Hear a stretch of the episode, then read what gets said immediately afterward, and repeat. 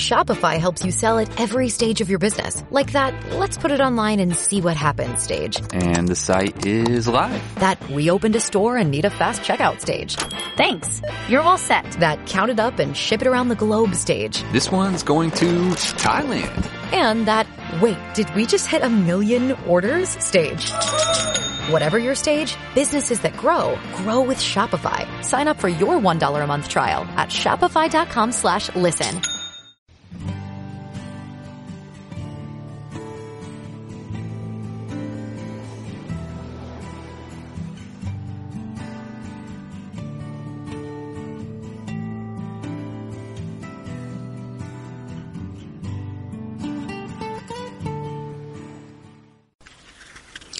Bienvenidos a un nuevo episodio de tu podcast Tesoros Nuevos y Viejos con Lenín Munguía.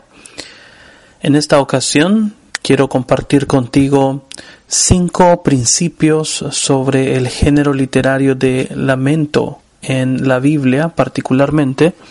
Cinco cosas que necesitamos conocer sobre el lamento y quiero enfocarme en los salmos. Ahora que las calles están vacías, los hospitales, las salas de cuidados intensivos están llenas y la iglesia a nivel mundial está distribuida en, en sus casas. Estamos utilizando tecnología, videoconferencias, videollamadas para continuar reuniéndonos, para continuar teniendo ese sentido de, de comunidad. Ninguno de nosotros sabe por cuánto tiempo esto va a seguir, qué tan mal se va a poner. Sin embargo, en estos momentos de sentirnos sentirnos abrumados, creo que es una buena ocasión en este tiempo de, de Pascua también poder recuperar y poder recordar un poco de esa práctica perdida de lo que es el lamento. El lamento como género literario es una especie de adoración, es una especie de oración también que se encuentra en eh, varias partes de la Biblia. Por ejemplo, tenemos un libro que se llama Lamentaciones del profeta Jeremías atribuido tradicionalmente. Tenemos varios salmos que también hablan acerca del lamento. Lamento tiene que ver con cuando tratamos de hacer preguntas a Dios como las que muchos se hacen en este tiempo tan difícil. Preguntas como ¿hasta cuándo, Señor? ¿Por qué?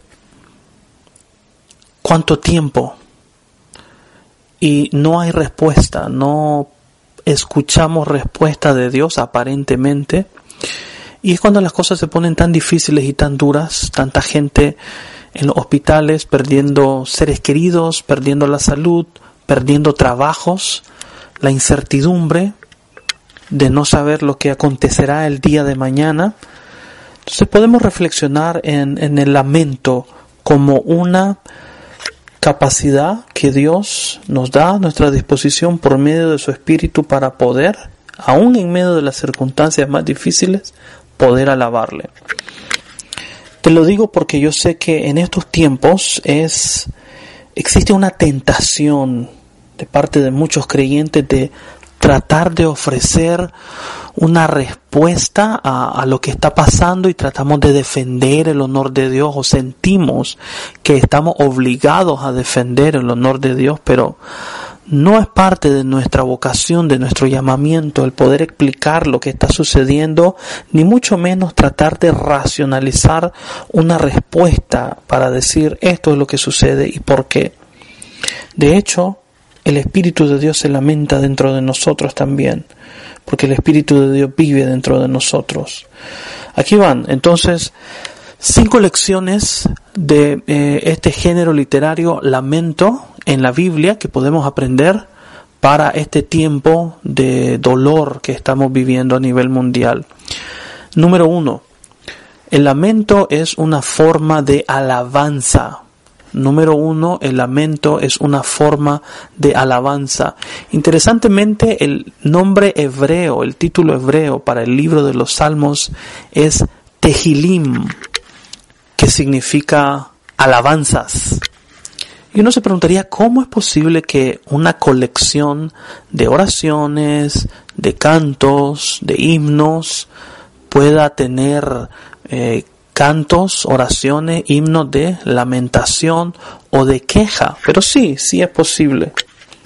Déjame recordarte que eh, el lamento es una forma de adoración y es de que nosotros debemos de recordar que en el libro de los Salmos, el salmista, los salmistas usualmente se dirigen a Dios en este marco de alabanza, alabanza individual, alabanza comunitaria, pero siempre una forma de alabanza que busca exteriorizar lo que por dentro llevamos, las cargas más pesadas, nuestro dolor, nuestra angustia, nuestros miedos. Eso lo exteriorizamos a Dios en forma de alabanza y esta alabanza le llamamos lamento. El Salmo 22 es un clásico salmo de lamento. El verso 1 dice, Dios mío, Dios mío, ¿por qué me has desamparado? ¿Por qué estás tan lejos de mi salvación y de las palabras de mi clamor? Día y noche clamo, Dios mío, y no me respondes, y no hay para mí reposo.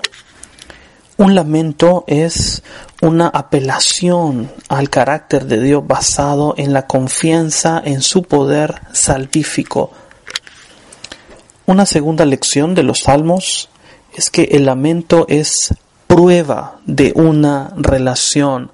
Si así como lo escuchas, el lamento es prueba de que existe una relación.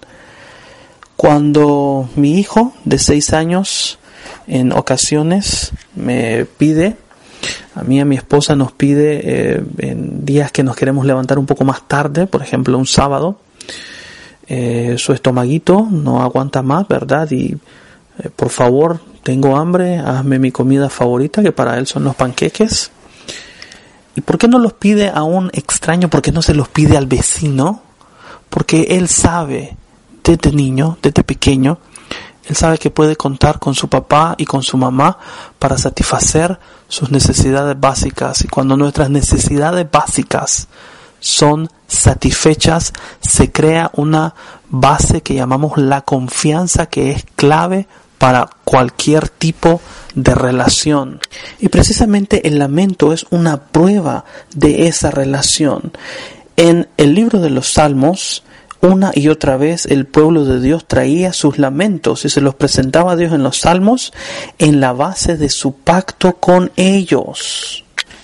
Dice el, el capítulo 74, el Salmo 74, el versículo 18 al 20. Acuérdate de esto, que el enemigo ha afrentado a Jehová y pueblo insensato ha blasfemado tu nombre. No entregues a las fieras el alma de tu tórtola y no olvides para siempre la congregación de tus afligidos. Mira al pacto. Una y otra vez Israel puede en el lamento apelar a la misericordia y a la salvación de Dios mediante recordar esta prueba de que existe una relación y en este caso esta relación es el pacto. El lamento en los salmos no son oraciones y canciones eh, vanas, intentos vanos de convencer a una deidad distante que no los nota. Como te acuerdas los profetas de Baal, danzando y cortándose a sí mismos para que el Dios falso pudiera responderles. No, Israel es el pueblo escogido de Dios, la niña de sus ojos, y por eso ellos le piden a su Padre, en este caso Dios, nuestro Padre Celestial, que pueda actuar y salvarlos.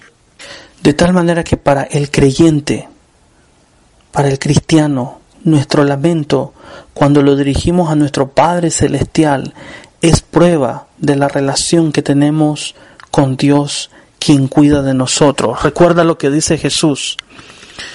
¿Quién de ustedes siendo malos, si su hijo le pide pan, le dará una piedra? ¿Le dará una serpiente? Si ustedes siendo malos saben dar buenas dádivas a sus hijos, cuanto más vuestro Padre Celestial. Una tercera lección que nos deja este género literario de lamento en los salmos es que el lamento es un camino a una intimidad más profunda con Dios. Una tercera lección es que el lamento es una es un camino a una intimidad más profunda con Dios. Al poner, al derramar delante de Dios cada emoción y cada experiencia, el salmista está reforzando ese lazo de intimidad, está afirmando que existe un lazo estrecho, una conexión estrecha entre Dios y el salmista. Así como Dios ha celebrado un pacto con Abraham, Dios también puede recordar ese pacto y socorrer a la descendencia de Abraham. Este Dios que se le reveló a Abraham y que quiere bendecir a todas las naciones de la tierra, también es este Dios que se nos presenta en medio de nuestras dificultades, en medio de nuestras adversidades y conflictos, y nos estrecha la mano para que podamos confiar plenamente en su poder para salvar. Una cuarta lección que quiero compartir en esta ocasión es que el lamento es una oración que moviliza a Dios a la acción. Una cuarta lección es que el lamento es una oración que moviliza a Dios a la acción. Dicho de otra manera, si tú no lamentas, si tú no derramas tu lamento delante de Dios, Dios no se va a movilizar para salvarte. Cuando leemos en Éxodo capítulo 2 y recordamos que los hijos de Israel en Egipto estaban en dura servidumbre, Dice el versículo 23, capítulo 2 de Éxodo, aconteció que después de muchos días murió el rey de Egipto y los hijos de Israel gemían a causa de la servidumbre y clamaron. Y subió a Dios el clamor de ellos con motivo de su servidumbre. Verso 24 dice, y oyó Dios el gemido, el lamento, la queja, el dolor de ellos, y se acordó de su pacto con Abraham, Isaac y Jacob. Y miró Dios a los hijos de Israel y los reconoció Dios. Aquí hay una lección muy importante para nosotros el día de hoy. El lamento es una oración que moviliza a Dios a la acción. La misma idea existe en el libro de Apocalipsis, en el capítulo 8, cuando dice que se presenta el séptimo sello y dice el versículo 3, otro ángel vino entonces y se paró ante el altar con un incensario de oro y se le dio mucho incienso para añadirlo a las oraciones de todos los santos sobre el altar de oro que estaba delante del trono. Y de la mano del ángel subió a la presencia de Dios el humo del incienso con las oraciones de los santos. Y el ángel tomó el incensario y lo llenó del fuego del altar y lo arrojó a la tierra y hubo truenos y voces y relámpagos y un terremoto. Con este lenguaje tan descriptivo, el vidente, el profeta Juan en Apocalipsis, nos recuerda que la, la oración trasciende este mundo, se presenta delante de Dios y provoca un evento cataclísmico, provoca estos truenos, estas voces, estos relámpagos y este terremoto, porque moviliza a Dios a la acción. Si tú no lamentas, si tú no gimes, si tú no te quejas delante de Dios, Dios no se va a mover, Dios no se va a movilizar para darte salvación, para darnos salvación. ¿Por qué? Porque el lamento en la Biblia no es simplemente un, un modo de escape para nuestras frustraciones, el lamento es una forma de oración y la oración no es pasiva. Muchos de los lamentos en los salmos son llamados a la acción. Ellos son una especie de invocación a Dios para que Dios preste atención a la situación humana y actúe a favor de ellos. Es como una petición. Por ejemplo, la palabra hebrea para escuchar, Shema, aparece 79 veces, porque el salmista le implora a Dios que atentamente escuche su súplica. Y el salmista apela al carácter de Dios y a su pacto y dice, Dios, muévete, levántate, sálvame, desciende, busca, Padre, a los que me hacen daño y defiéndeme. Por último, La quinta lección que quiero compartir contigo en esta ocasión es de que recuerdes que el lamento es una participación en el dolor de otros. Sí, el lamento es una participación en el dolor de otros. El lamento no es solo para los que están sufriendo. Quizás ahora puedas decir, bueno, leer algunos de estos salmos de lamentaciones no, no estoy pasando una temporada así en mi vida, pero los salmos de lamentaciones o el lamento en los salmos nos ayuda a solidarizarnos con el dolor de otros. Por ejemplo, ahorita tenemos muchos vecinos, amigos, familiares, gente cercana a nosotros que están experimentando algún tipo de consecuencia debido a esta pandemia, debido a este virus. Pierden sus trabajos, están perdiendo, tienen la, no tienen la capacidad de seguir pagando la renta y tienen que mudarse, o no les alcanza la comida, o no les alcanza la medicina, no les alcanza el dinero, etcétera, etcétera. Y por medio del lamento podemos solidarizarnos con ellos porque nosotros amamos a nuestro prójimo cuando permitimos que su experiencia de dolor sea la sustancia de nuestra oración. Después de todo esto es lo que Jesús hizo por nosotros.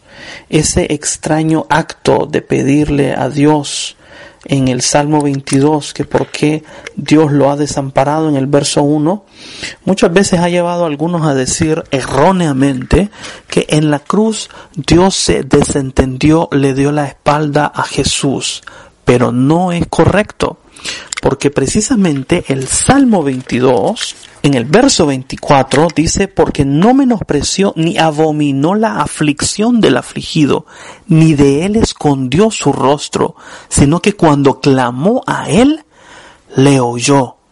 Cuando Jesús clamó al Padre en la cruz, Dios le oyó, Dios no le dio la espalda, Dios no te va a dar la espalda, Dios te oye, Dios te escucha, Dios va a intervenir para salvarte, para ayudarte, pero mediante el lamento, mediante una oración, una alabanza de lamento, declaramos a la vez que somos solidarios con los que sufren. ¿Por qué Jesús ora? el Salmo 22 cuando está en la cruz? Precisamente el Salmo 22 era la oración de muchos mártires judíos en el siglo primero. El Salmo 22 precisamente era la oración de muchos mártires judíos en el primer siglo. Así que Jesús, cuando muere esta muerte tan vergonzosa, tan deshonrosa, de hecho está solidarizándose con el que sufre. De hecho, su muerte fue la última oración de solidaridad. Y por eso cada oración de lamento que nosotros ofrecemos es otro amén. Quiero concluir con lo siguiente. Sin embargo, el lamento no es nuestra oración final. El lamento no es nuestro canto final. Es una oración que oramos, entre comillas, para mientras, en este momento. Porque la mayoría de los salmos de lamento concluyen con una alabanza, concluyen con la expresión de la confianza que la salvación de Dios viene, que Dios va a obrar, que Dios va a redimir al salmista, que Dios va a redimir a su pueblo, que Dios va a redimir a su iglesia.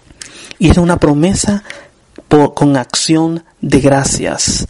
Precisamente en este tiempo que se avecina de la resurrección, de nuestro Señor Jesucristo se acerca tanto el domingo de Ramos como el domingo de Pascua, nosotros recordamos que Jesús no quedó en la tumba, su vida no acabó en la tumba, Dios le resucitó de los muertos.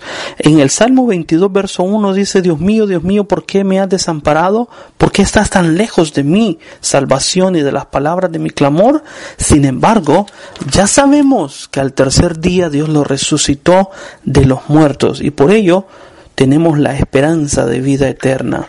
Entonces, ahora, en este momento, mientras tratamos de escudarnos, de protegernos a nosotros, a nuestros seres queridos y a otros vulnerables de esta pandemia, recordemos que el lamento no es la última canción, no es la última oración, es una oración que en este momento nos puede ayudar a recordar estas cinco poderosas lecciones. Número uno, que el lamento es una forma de alabanza. Número dos, que el lamento es una prueba de una relación que ya existe. Número tres, que el lamento es un camino a una intimidad más profunda con Dios. Número cuatro, que el lamento es un llamado, una oración para que Dios actúe a nuestro favor. Y número cinco, que el lamento es una participación en el dolor de otros. Por favor, quiero pedirte que te mantengas sano y salvo con el favor de Dios, que ores por otros, que seas solidario, que pueda incorporar el lamento en tus oraciones, que puedas incorporar el lamento en tu adoración y compartirlo con otros. Mi invitación es de que hagas la práctica de orar los salmos de lamento. Existen dos tipos de salmos de lamento. El salmo de lamento individual, donde la primera persona del singular es la que aparece en el salmo. Algunos de estos son, por ejemplo, el Salmo 3, el 4, el 5, el Salmo 9, el Salmo 10, el Salmo 13, Salmo 140, 141, 142. Y está el Salmo de lamento comunal, que es cuando el nosotros como pueblo aparece. Algunos de estos salmos de lamento comunal son el Salmo 12, el 44, el 58, el 60, el 74, el 79, el 80, el 83 y el 85. Y mi invitación, mi invitación es que puedas incorporarlo en tu adoración, que la iglesia pueda incorporarlo en la alabanza, en la adoración, en la oración en estos tiempos eh, en que estamos viviendo y que con fe podemos confiar en que Dios nos va a escuchar. Dale like al audio, compártelo por favor en tus redes sociales, síguenos e sigue el canal Tesoros Nuevos y Viejos en YouTube y también compártelo con otros. Paz y gracia.